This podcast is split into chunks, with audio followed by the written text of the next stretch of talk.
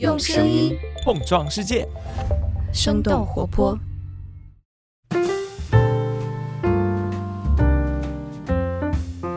嗨，大家好，欢迎收听《声东击西》，我们一起用对话来发现更大的世界。我是徐涛。我已经在评论区看到有听众在问，说我们什么时候更新。我的一些朋友也发来微信来问，感觉生怕是我们停更了。那这次这么久才更新，其实也只是我们春节休息的时间长了一点点而已，肯定是不会停更啦。今天就复更了。那新的一年，新的一期，我们来点儿闹腾的。我们今天的主题是玩儿，新的一年大玩儿特玩儿，就是玩儿，哎，我就是玩儿。哎，你怎么北京啊，这也是一个梗，你也不知道吗？哦，我也不知道。就是短视频里很多人，呃，明明可以很严肃的做一个事情，哎，我就不做，我就是玩儿。所以做播客就是玩儿，你们能够就是玩儿做吗？嗯，可以啊，哎，我们可以把播客做得很好，但我不做，哎，就是玩儿。哎，就是玩儿。那今天我们就摆烂，不做这一期播客了，就是玩儿。大家再见，观众朋友们，这期节目就到这里了，点点击退出吧，拜拜。这个开场实在的太嘈杂了，这些人怎么这么吵？我们来说说一号吵的选手达达，达达用你最吵的方式跟大家 做个介绍吧。哎，我来帮他介绍吧。啊，天哪，这样在那时候也可以北京寂寞的时候，达达就改了个签名，然后拍一拍他，就会说社会面要吵起来啊，这就是达达。大家好，我是达达，社会面已经吵起来了，嗯，非常的激动。OK，第二位是信宇，就这个一直在强化的这位。对对对，大家好，我是张馨予，然后我是达达的下属，嗯。什么？你们笑什么呀？这这个这个内部梗也要带到所有听众面前吗？不好意思，现在达达也有下属了，你们看看你们自己有没有下属？OK，好吧，好了好了，你赶紧让可特来介绍一下自己吧。可特。大家好，我是可特，我是呃，生动活泼最会玩的人，下了班儿 对，下了班儿去听这一段介绍是听不出来的，你得重新介绍。啊，大家好，我是可特，我今天因为去玩儿，所以迟到了一个小时。哦这倒也天哪，很真实。OK，然后还有一位是一凡，啊，大家好，我是为了跟声工机器组一起玩，所以加塞进来的早咖啡的监制一凡。对，我想再补充一下一凡的介绍，哦一凡是乡下人，对，这是什么梗啊？就是乡是湖南的乡，下是厦门的下。对我当时看到这个介绍的时候，我要笑死了。好冷啊！对对对，谐音梗就是一种哎，那我就可以名正言顺的扣钱了是吗？谐音梗扣钱，我们是脱口秀公司的吗？哎，可以转一下型。你不是想做脱口秀吗？就为了满足我的你的爱好和玩儿，我们公司也未尝不可转一下型。如果效果不好就不转型了，不好的话，就先搁放到明 就还。是还是老老实实做播客。嗯，大家不好意思，我们可能这一期节目经常会有各种喝水的声音，其实是喝酒的声音。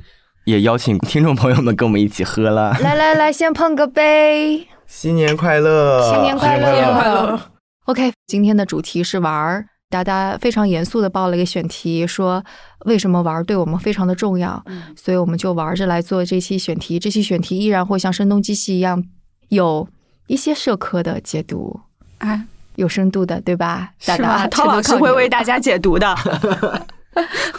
我好怕待会儿自己喝多了，一点都说不出来。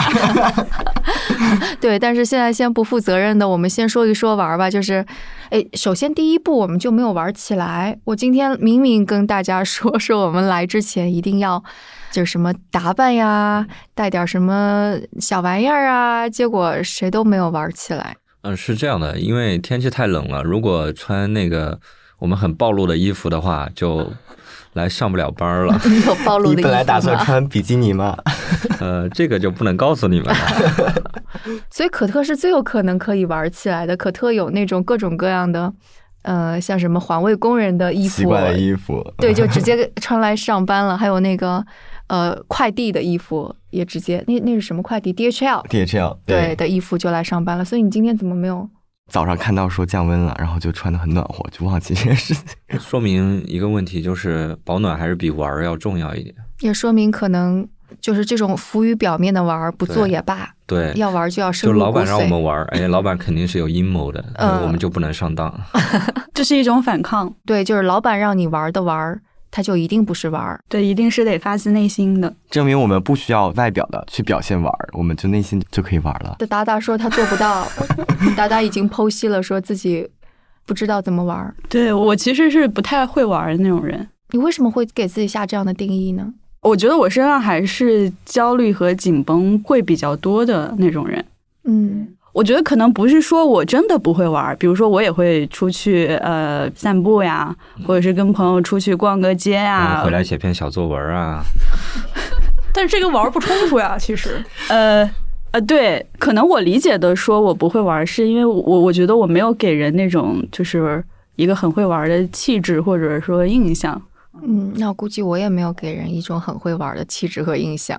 那陶老师今天化妆了，哎呀，你居然发现了！天呐，今天就只有我真的是特意为了玩玩了一下，但但也就是涂了个眼影而已。亮闪闪的眼影，不是的，灵不灵。是的，是的，是的。但没有人认出来。主要是我们正面有点被那个眼镜挡住了，不要找借口，不是，可那个我近视的眼睛可能没有去也不要再更新了，找借口。我看不见。得重新配个眼镜。对，其实我还想着说，那个如果我们今天来的时候，我本来觉得可能的效果会有点像万圣节，然后大家什么带个什么东西啊之类的，然后开开心心的，就很有节日的气氛。结果并不是，一进办公室完全就是工作的气氛。在工作场域玩就是很困难的，就是场所很重要。但是生动活泼算是一个大家爱玩的一个公司吗？我觉得生动活泼，好多人就可特玩好多东西。你说说你玩些啥？对我很喜欢出去玩儿，就是在家待不住那种。就是疫情的时候也出去逛公园，然后我是一个业余的 DJ，有的时候会去放音乐，然后跳舞。嗯，对，摄影。对，摄影也是一种玩儿，而且我现在更喜欢就是 snap snap，非常不走心的拿手机去就是拍一个东西，然后也不考虑构图，然后不考虑光线，然后就是记录这一瞬间或者什么的。我觉得这个对我来说更是一种玩儿的感觉。对，因为你是学摄影的，所以如果太那啥，就，变成你的太专业了。对，太正式就会让我觉得这是一个工作。嗯，不走心，挺好。信宇，你的玩是游戏。嗯，我是一个很宅的人，或者说很随和，就是即便是疫情，哎呦，说自己随和。哎，不好意思，献丑了。就是即便是疫情风控最严重的时期，我的情绪也没有受到太多的影响，因为我总能找到自己能玩的东西，就我总能跟自己合得来。游戏吗，对游戏啊，或者是各种电影啊、小说啊，我都挺喜欢。嗯，一凡玩儿，就是运动吧，然后通过玩儿交朋友。比如说，我也喜欢做翻译，翻译一些我感兴趣的文章。文章，嗯嗯对，就是我刚刚听下来有几个好奇，比如说可乐喜欢拍照，然后我是那种希望会画画，但是真的好像无论怎么着都没有能力去画画的人。但是我尝试过一段时间之后，我发现当我有这个视角的时候，我看自己的生活的整个角度就会变化。所以我在想说，就是如果你特别会玩一个东西，会不会改变你就是看待自己生活的一个方式？我觉得肯定是的。如果特别会玩的人，我觉得这个是我尤其羡慕的。嗯，还有一个就是刚刚说，有些人他会说我自己玩的很专业，他可能说自己玩的比较进阶吧，但是专业会不会真的就是会消磨掉玩的这个乐趣呢？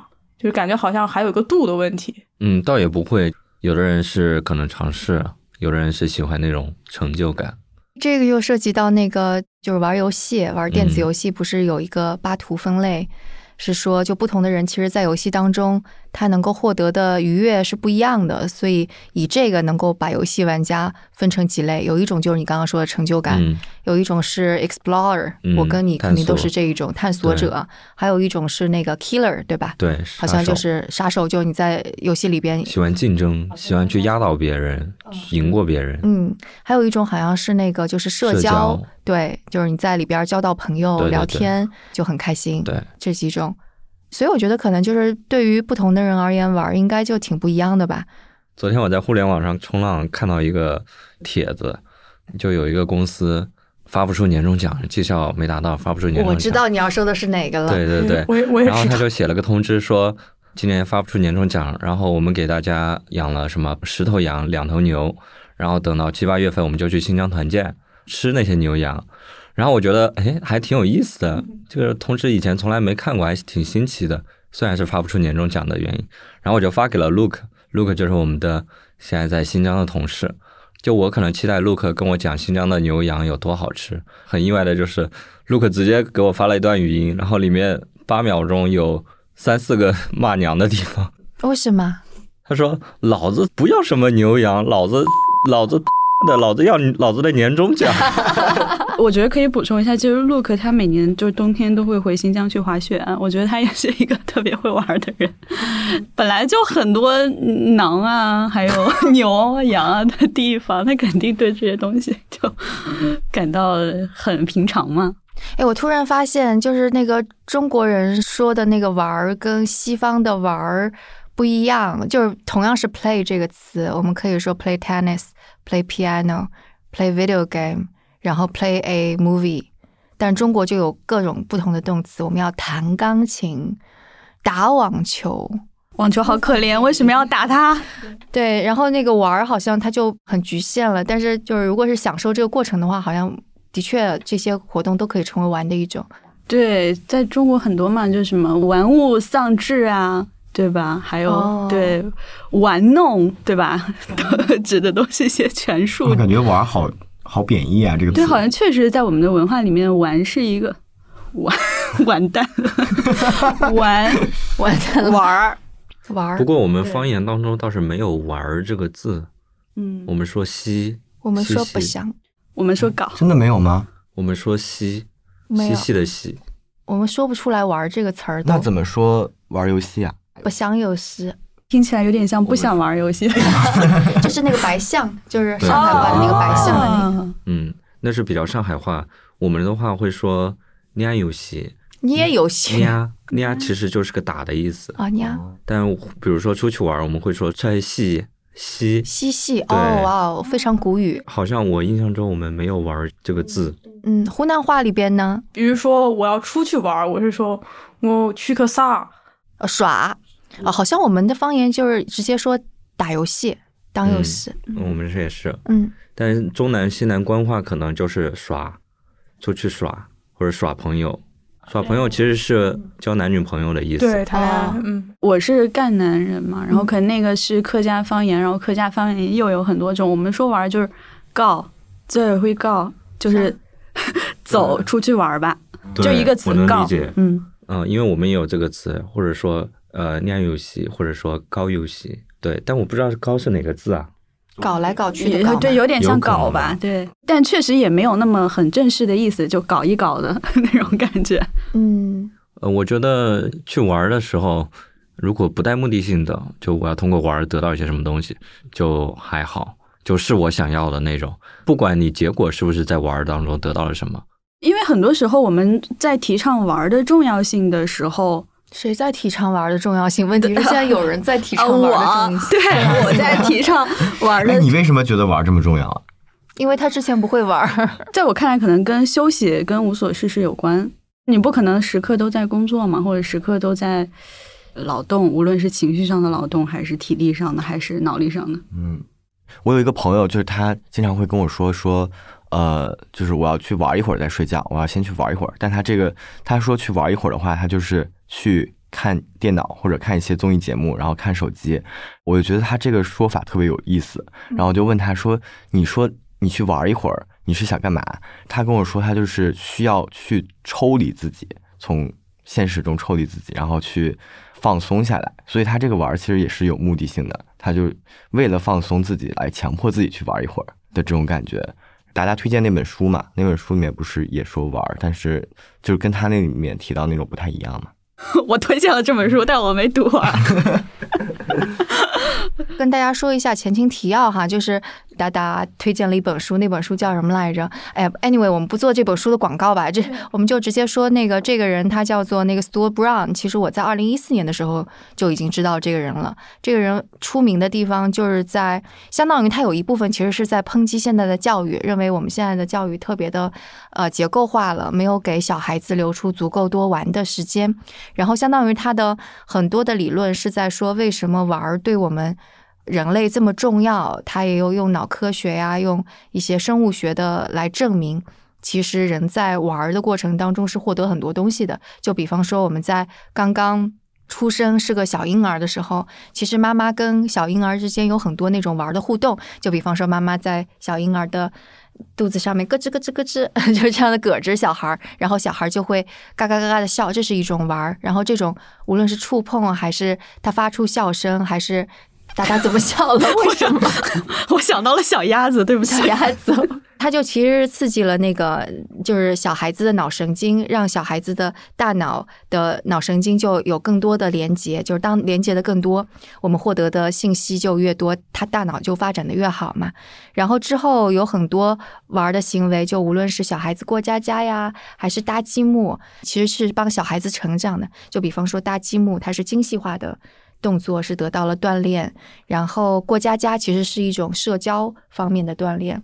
然后他就说，其实，在玩的过程当中，对我们哺乳类动物真的太重要太重要了。而且他就发现，当然也不是他发现，就是他引用一些生物学家的研究，说脑容量越大越聪明的哺乳类动物，其实在成长过程当中玩的是越多的。他甚至还拿出一些反例，说就是如果小的时候从小到大缺失了玩儿。你会形成反社会人格，所以哒哒，你 你快点告诉我，你小时候是玩的 啊？我小时候还是有玩的，对对，你爬 树，对爬树，所以现在是个攀岩的高手，没有了。对，其实那个刚刚可特跟达达说到那本书，基本上说的就是这个事情吧。对我，我觉得确实是，就是我不能说我们应该功利性的去了玩儿。比如说，我现在就是硬是要去找到一个新灵感，或者硬是为了想清楚一个事情，然后去玩一个什么东西，或者说有创造新的乐趣，或者有新发现的乐趣，你才能够持续下去。就比如说，我现在如果我一个小时我都在玩那个俄罗斯方块儿。慢慢的，你就会腻烦了，你不会想要去玩了，你会觉得特别无聊，或者是一个你已经通关了的游戏，然后你反复的去玩。当然，除了像塞尔达游戏，塞尔达旷野之息除外啊，就是那样的游戏，因为你没有遇到新的关卡，你没有进入新的情境，那可能它也没有办法去刺激你大脑多巴胺，会给你带来一些奖励啊，或者是愉悦的因素。我觉得是这样，嗯，对它，它是一个非常自然而然的副产品，在我看来啊，对我也觉得。那个 Stu Brown 还他还是给玩下了个定义，嗯，他下了那个定义说玩其实是一种状态，而不是你在干什么。然后如果你在做这个的状态的时候，你可能是非常愉悦的，你甚至是进入了一种心流状态。然后你想一而再再而三的想要去做，那就是一种玩的状态。我基本上还是比较认同这个定义的吧。感觉就如果工作当中，就是我进入了这种状态，我甚至会觉得这也是一种玩。就虽然我在工作，就比如说 Notion 的那个。对，No 信那个我就是会 玩玩很多它的就表格啊，它的 relation 的那个功能啊之类的。饭团对，但我觉得它的开发者可能也是在借鉴乐高的那个思维，是的，去做它的产品。嗯，我记得以前有一句话，我忘了是哪个人说的，反正我呃深表认同吧。他其实讲的不是玩儿，他讲的是你一生要从事的事业。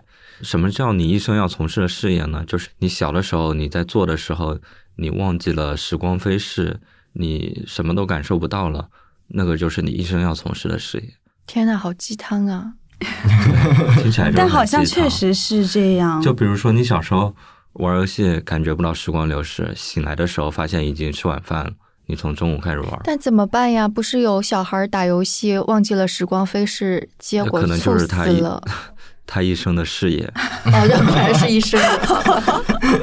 呃，我们想就是猝死这个事儿，就是，呃，假如说你追求的其实并不是健康、健健康康的过完一生，而是在短暂的一生里找到你喜欢的东西，那其实猝死不猝死也是，也不是你的目的了。我觉得你说的这种就是玩儿，他肯定不是那个 Store Brown 所提倡那种玩，因为我觉得现在就是当你说电子游戏的玩的时候，跟更广泛的玩，它还有一种不一样，因为电子游戏的玩它是被设计的嘛，它是被软件工程师和行为学家交织在一起，然后算某个具体的关卡究竟怎么样能够让你更加沉迷，它是被设计出来的，它也是一种玩，但是我感觉可能玩跟玩之间还有不一样，还有高低之分。没有，我我觉得它不是有高低之分，而是有价值的玩和无价值，也不是这个。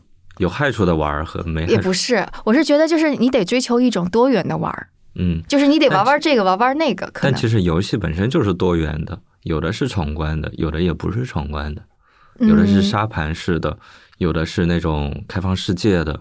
我感觉我其实还挺容易沉迷的，就是我即使是玩数独，我也会沉迷。但我玩数独，如果我沉迷下去的话，最后我会觉得非常的烦躁。然后我觉得那种时候可能对我而言就不是玩了，因为我没有在主导自己。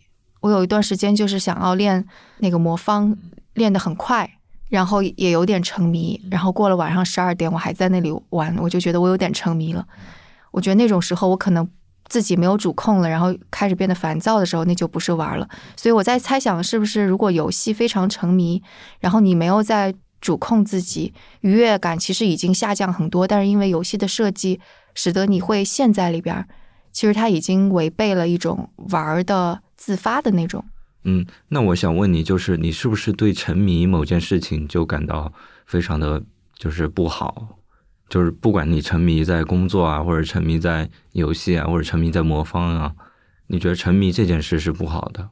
你问了一个好问题，我觉得涛老师沉迷魔方那个描述听起来已经有点像沉迷短视频的那种感觉。嗯，就你想避免的，可能不是一种沉迷游戏，而是沉迷这件事儿。有可能，就是你沉迷工作，你也不愿意，对吧？不愿意，但你也会沉迷于工作，有的时候我。会沉迷于工作。哦，天哪，这么一说，我是怎么是这么会上瘾的一个人呢？但你理性上你喜欢多元的去尝试更多的东西，但不是想嗯非常如痴如醉的沉迷在某一个事情上。其实像信宇以前采访那个陈星汉，他也有在其他采访中聊过星流在他的游戏设计里面扮演一个很重要的位置，就是他希望他的游戏能够带领玩家进入的是一个心流的状态。就我昨天看了一本书嘛，就对不起，我们这是一个好那个什么的节目，为了讲完这件事情还要看好多书，不是？就我昨天翻了一本书，叫你玩了一本书，我们为什么无聊？对，量子阅读了一下。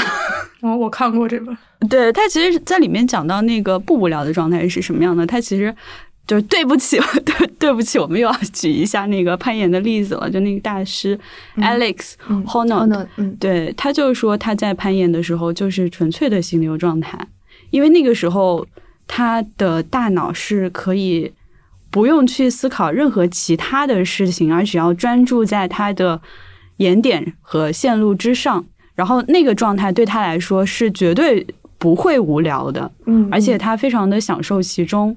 我特别赞同，因为我的确觉得，就是我会喜欢上攀岩，是因为我感觉我的脑袋里边塞满了各种各样的事情。我走路我也在想工作啊，或者下一个选题啊，或者是公司怎么怎么样，我就觉得塞的太多了。我有一段时间是通过听，就我已经没有办法听流行音乐了。我只能够听古典音乐，但后来发现古典音乐的时候，我也走神去想工作了，我觉得这是不行的。后来遇到攀岩了之后，发现，在报时或者是在那个顶绳攀的时候，你是没有办法想其他事儿的，是吧？为了自己的安全考虑。就是它也不是目标，你也并不是说你一定要爬上去或者没爬上去，但你就必须得把手和脚放在一个地方，然后下一步怎么样？你想的就只是你当下的这个眼点跟下一步，所以它特别容易进入到心流状态，一下子三四个小时就过去了，感觉。是的，然后为什么说就可能在你玩的时候，就是你你玩任何东西，不管是攀岩还是其他游戏，结束了之后，哎，我又我又要说它的那个副作用了，就比如说你突然之间想明白了某件事情，你有可能你攀岩回去的路上你就想明白了某件事情，不是说就是你的大脑是真的是。就是一片空白，可能他在后台，他把那些可能相关的、不相关的事情，他某个链路就打通了，是那种感觉。这也感觉就是为什么你就工作一整天，出去散步啊，或者是折衣服的时候，嗯你会有很多新点子冒出来洗。澡的时候，对对对，包括洗澡的时候睡觉的时候想明白了苯环的分子是怎么回事。啊，苯环的分子是什么？蛇的那个梦，对，说那个生物学家他老是想不清楚苯环究竟是一个什么形态，因为同样的分子没有办法做出一个完美的结构，他就睡了一个觉，梦见了蛇，蛇的头咬着他的蛇尾，醒来的时候就豁然开朗，哦，原来苯环是一个环形，它的分子不是一个链条。哦天哪，你没有听过这个故事吗？我没有，我第一次听。哎，对了，就刚刚说到这个，我突然想到，我跟一凡曾经讨论过攀岩的这个事儿。当时我说我还挺喜欢攀岩的，虽然我水平很差，就刚刚开始学。然后一凡运动能力很强嘛，就是又是那个网球选手，然后又也跑呀之类的。但是一凡说不喜欢攀岩。当时你跟我讲的是说，因为你跟一帮朋友去，相当于是他们给你设定了一个什么，可能是已经是 V 二级别的线，你爬不上去，你就觉得很挫折。所以我感觉可能那个你的那个状态其实是冲着一个目标想要去挑战的那个状态，而不是一个玩儿的状态了。哦，对我当时说的是，作为一个某一个运动的职业选手，可能会影响到你，就是以业余的心态去参与其他的所有运动。因为你对自己的期待值在哪儿，变成你也想把它做到一样的水准，就高了，所以就很不很不轻松。但是我今年的目标就是去踢女足啊，然后我就希望团体运动可以让我更放松一点，就是有一个这个责任均分的这种运动。我就没有办法踢足球，因为我的心理压力就会很大，会担心我踢不好，然后没有跟别人配合好。这个就是当时费德勒回答说，他为什么没有去瑞士男足，而选择了打网球，就是因为他觉得在男足里边，如果他没干好，他就会觉得特别懊恼；如果他干好了，别人没干好，他会对整个队特别懊恼。所以，哦，还是还是从事一个自己完全对自己负责的运动，所以就后来就成就了他在网球的成绩。对，所以我就觉得那个玩的状态。对每个人真的太不一样了，就是在什么样的运动当中，你能够完全不要去想那些多余的目标，然后 能够沉浸其中，有心流，还非常 relax。对啊，就像人类在创造第一台蒸汽机之前，他们可能很多人也没想到，蒸汽机其实最开始就是一个玩具。就是它有点像一个火炉，一个挂着烧烤的那种火炉，然后底下有火，然后上面就可能是水啊，然后那个蒸汽会冒出来，然后上面是一个球，然后当它那个 水去烧起来的时候，然后那个沸腾的气体就会让那个球这样一直转起来。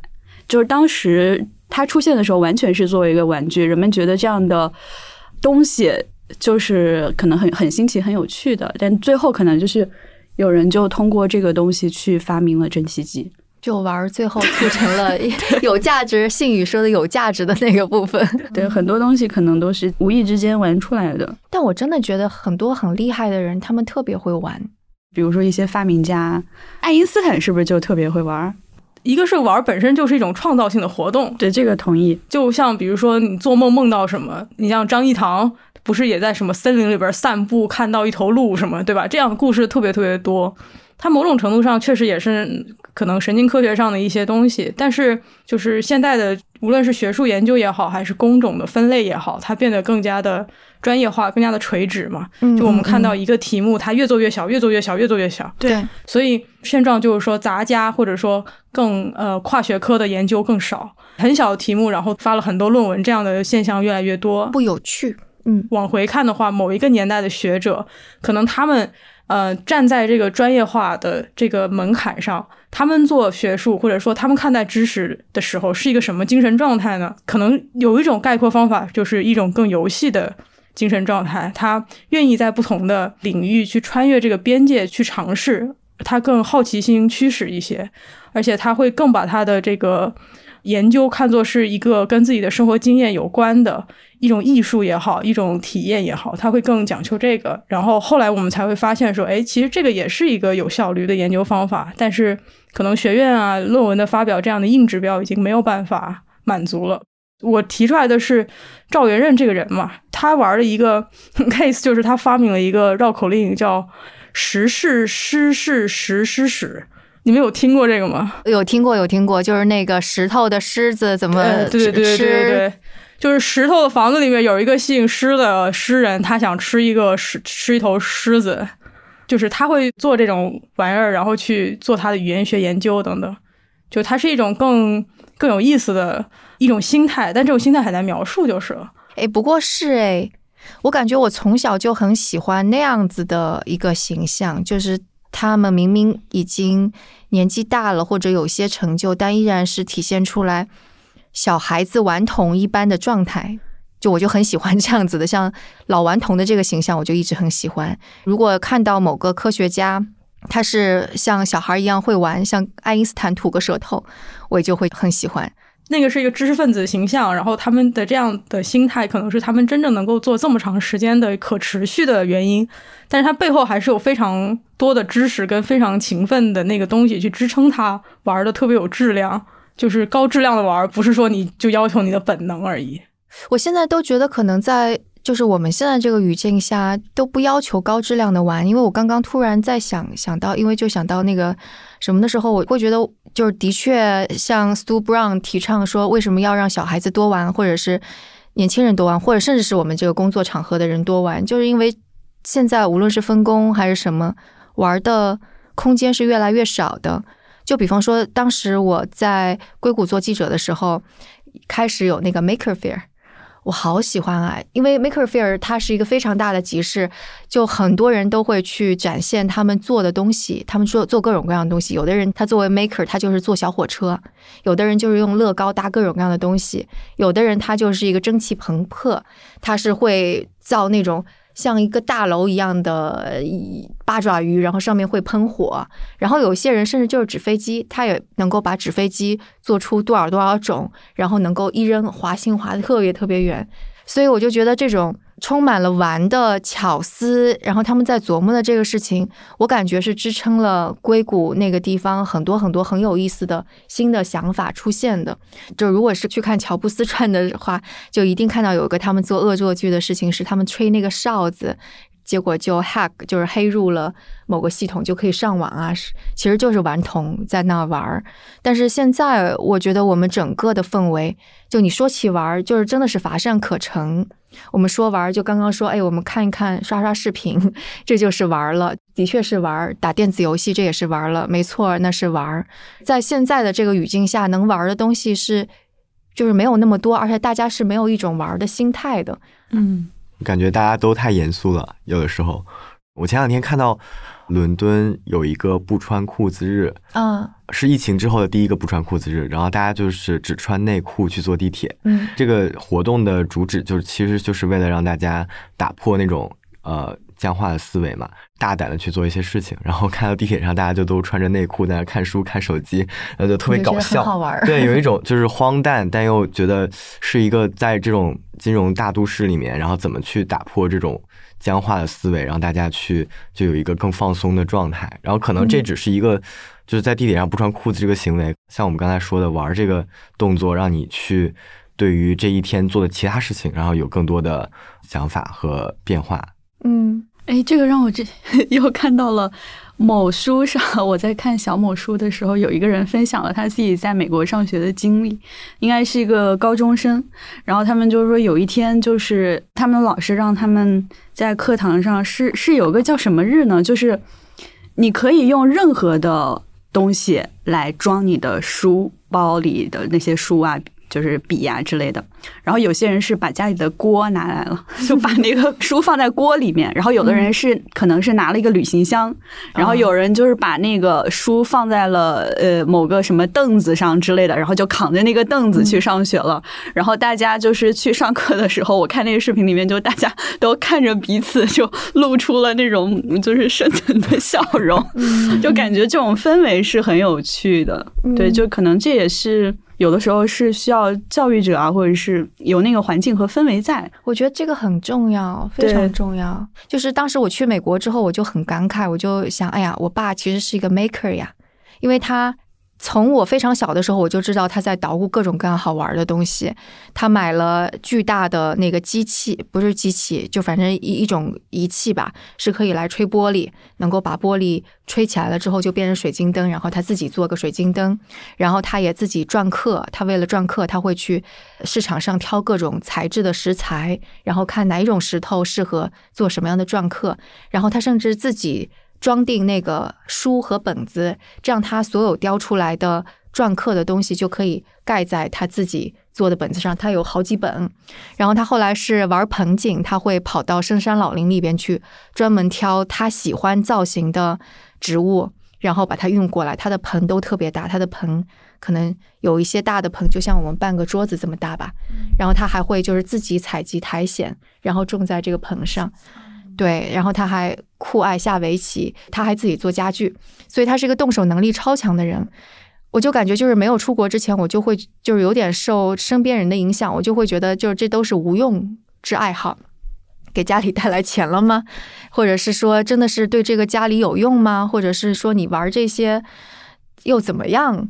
但是我到硅谷之后，我看到这就是一种 maker 精神，很多人在车库里边就搞这些事儿。这个就是一个非常让人推崇的事儿，然后不管你做什么，你都可以在 Maker Fair 上向大家展示，然后别人来的时候，你可以跟他们交谈，你能够遇到同行。我当时就很感慨，我说：“哎，如果我父亲在年轻个二三十岁，他在这样的一个环境当中成长的话，那他能够做出来的事情就跟现在就完全是不一样的。”所以我当时就会觉得我们现在的环境太少了。而现在，就我儿子在上学的时候，我依然觉得能够给小孩子提供玩的时间非常之少。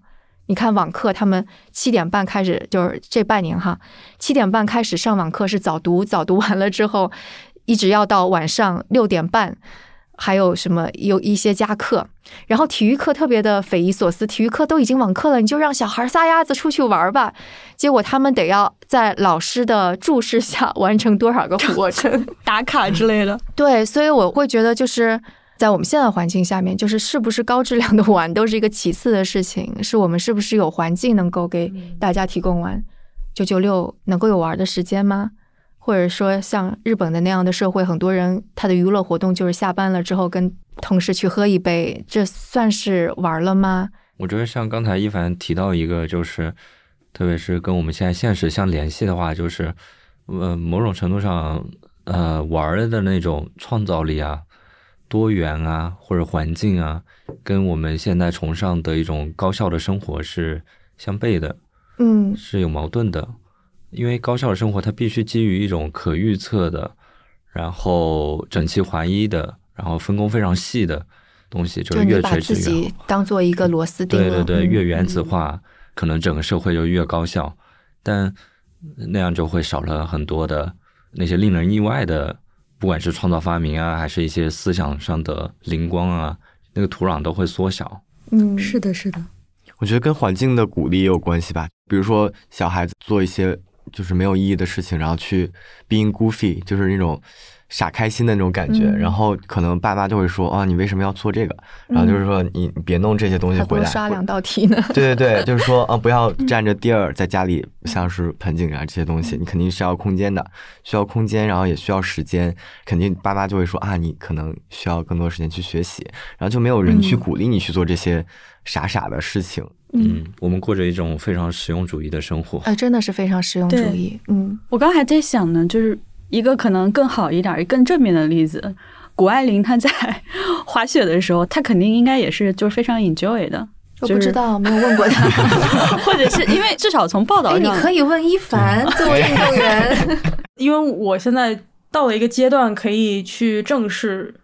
就是除了胜负以外，那种社交带来的快乐，或者说运动本身对我的身心健康的积极的作用，如果能看到这两方面的话，胜负啊不太重要了。嗯，但是很长一段时间胜负就是最重要的。你举了谷爱凌这个例子，我们现在谈的玩，包括像涛老师说那个书谈的玩，包括。有很多的教育也说了很长时间，说小孩要有游戏力啊之类的。我总感觉某种程度上还是一个比较精英的东西。比如说，我有一次看那个福格森，就是一个传奇的足球教练，他是苏格兰一个工业城市成长的，他的那个街区是一个非常混乱的。或者你看一些就是这样的出身，工人阶级出身的他们的自传，小孩他们那个时候的玩就是男性啊，和就是打架，呃，街头。这样的东西，他们也认为是玩，但是他会流血，会痛，啊，可能会，呃，失去教育的机会等等。但是对他来讲，像福格森，他认为他的成功就是 working class ethic，他是是一个工人阶级的一个他的教育。这个和我们现在说要心流啊，这个东西，我觉得某种程度上是两码事儿。刚刚说的这个玩的环境氛围，我都很认同，但是我觉得对于一很多人来讲，那个环境氛围就。不太一样，我们说的这个环境氛围也很难营造，它面临的其实是另外的一种挑战跟问题。你就是说，那个在现实生活当中，非精英阶层可能连这样子的玩儿都没有可能性。即使给他们提供了，也许也未必能够给他们带来什么东西。我们真正说的多样性，不是一个框架里的多样性。假设去支教的时候，我会看到一些很令人震惊的事儿，但是孩子他可能用一个玩的视角、游戏的视角去理解它了，你可能觉得这个东西不对，这就是他们的游戏。要怎么理解这个事情呢？你是说那种残忍或者暴力的那种游戏是吗？或者你会觉得很愚昧，比如说他的一些所谓民俗的仪式来解决现代的疾病这些东西，但是这就是组成了这个孩子的世界观的种种游戏。他认为这是一个游戏，然后他通过这个东西来理解他的社会，那就这个就是另外的玩儿了。嗯，我刚刚说的那个 Stuart Brown 的确也说了，就是呃，无论是幼兽还是人类的婴幼儿的个体，他们其实的确是通过这些行为来学习身边周遭的东西。他们不认为这是一个类似于要一板一眼在课堂上学的东西，但他们通过这些行为去习得了这些。就是是一种非正规的学习，我觉得可能并不矛盾，就只是它的产出是否符合我们现代的一些价值观，可能就未必，可能是这个意思，对吧？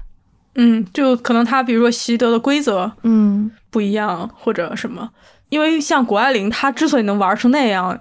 她是有很深刻的基础，是的，所以这个我觉得整个社会的思潮，或者说学院或者工作单位的这种体制上的一种束缚之外，可能阶级或者说呃不同的社会环境、地理环境、村落这种小的生态，可能也是一种另外一种。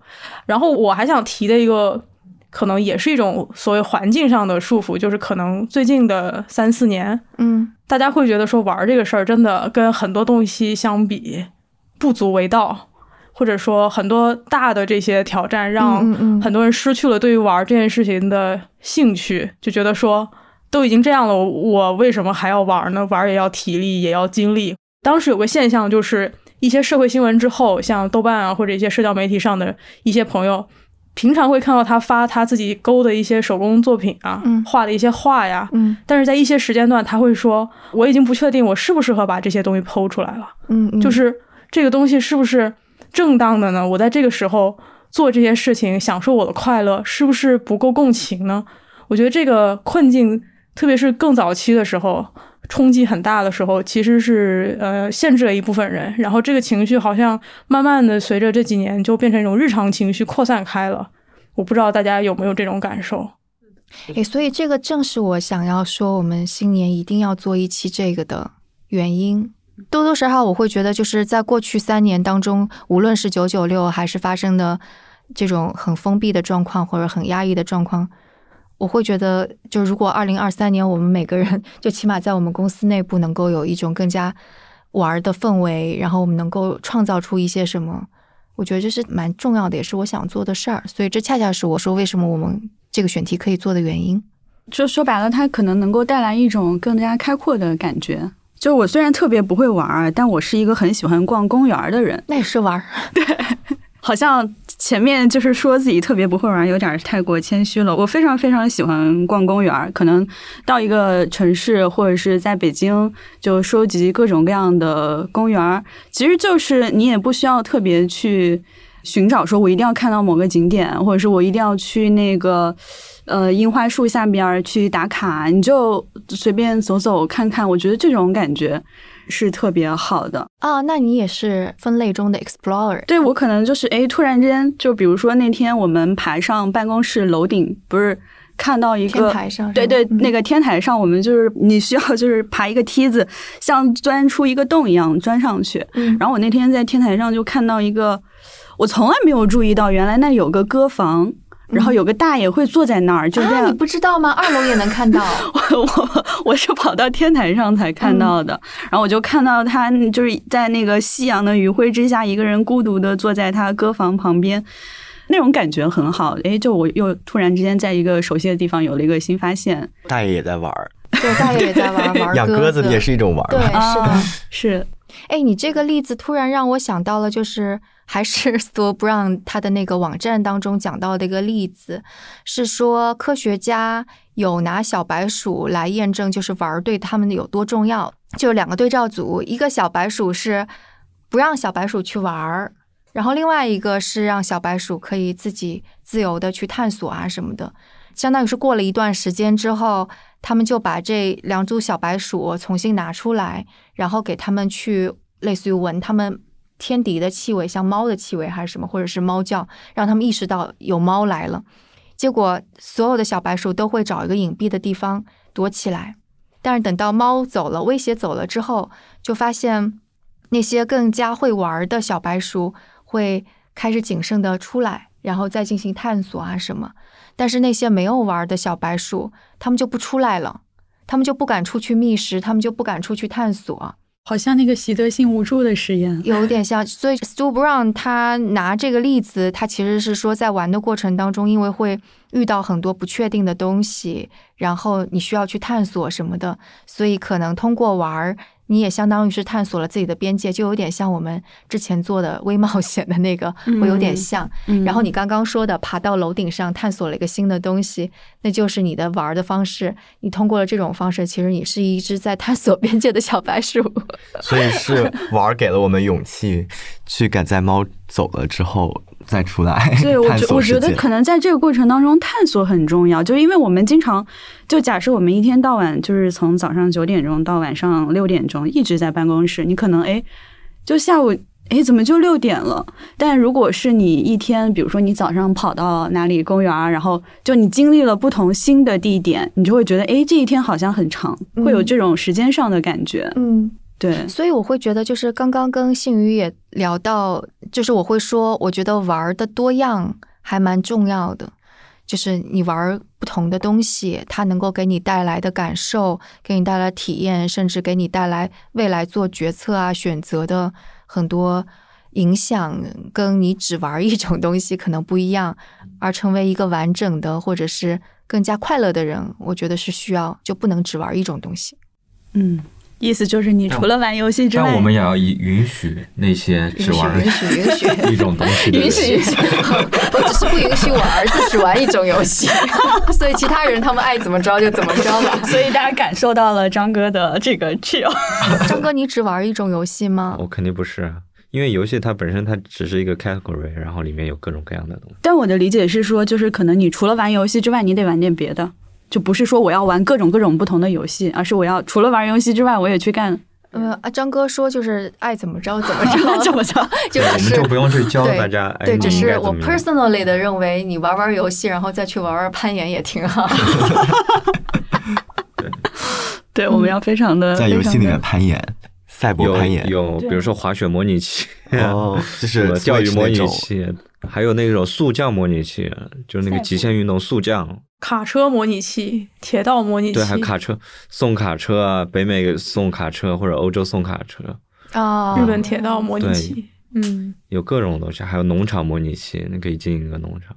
这样的话，玩游戏也能让我们体验到一些没法体验的东西。就是说，它是一种非常低成本的，然后让你可以，你不用真的经营一个农场吧，但你可以在游戏。当然，体验肯定是不一样的，毫无疑问是不一样。但是作为我们来说，我们没有办法去。经营一个真的农场，然后我们可以在游戏里稍微体验一下一部分的那种体验。对，但我觉得就是身体的移动很重要，就对于空间的感知。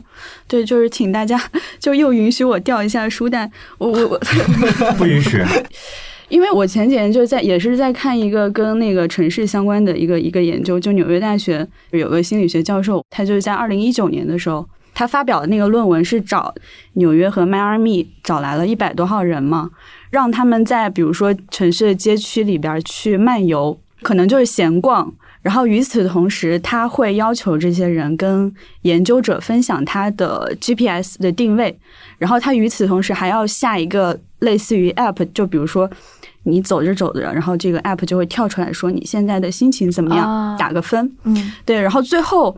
他们会用一个公式吧，就去计算这些人的就是幸福的值，就会发现说那些去到更多新地方的人，就平均来说，average，他的幸福感会更高。哦，对，就是就是说，他在城市空间当中的移动就是闲逛。这就是为什么我们的元祖会走出非洲，一直走到世界各地，是吗？对，然后二零二一年的时候，他就跟进了这个研究。他这个时候是在纽约找了五十多个人，嗯然后做一个类似的研究，但他是分年龄段，就很小的可能十三岁，然后大一点儿的可能到二十七岁左右。就大家会发现，在接近成年前后的这些人，他的那个探索的欲望会更高，然后随着年龄越大就开始降下来了。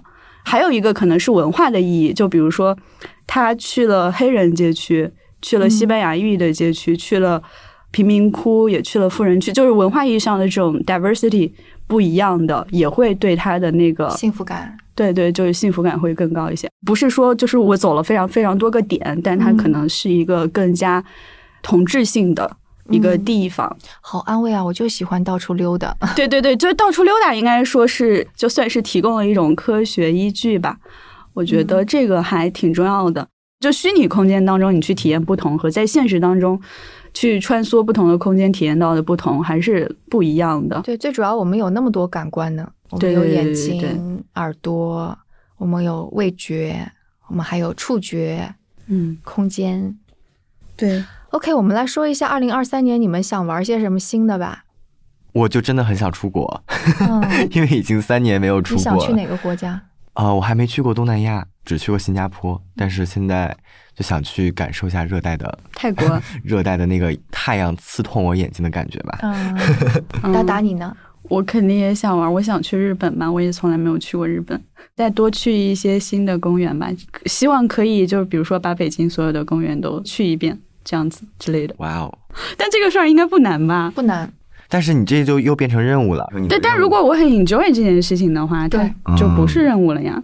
他在这个游戏里边，他追求的是 achievement，是一个成就型的，成就型的。对对对就比如我回来跟你说成就，哎，我所有北京所有的公园我都去过了。对，发你一个白金奖杯。你呢，星宇？我全年的倒没有想过，但是我其实还蛮想滑雪滑得更好一点的。我现在是连终极道都会摔的一个水平，但你今年去滑了吗？还没有下礼拜。而且 Luke 也跟我说了很多次，他说啊，你去赶紧来，新疆赶紧来。对对对，如果我二月份的时候，我觉得能安排出时间的话，我可能真的会去。去新疆啊？对，不许，啊，啊 这这暴露了。对暴露了。一凡呢？我除了想踢女足之外，就是我的梦想就是能够搬一个折叠椅，然后坐在故宫里边，然后画一下素描。这事儿不难吧，这个难吗？这个确实不不难。这个真的很难。那我陪你去。你们就是要意识到，这个世界上有那种一点美术细胞都没有的人，这种人是存在的。你什么时候去？你叫上我。嗯、好，你为什么要陪他？主要是一凡也不想跟你去，你就不要再重复了。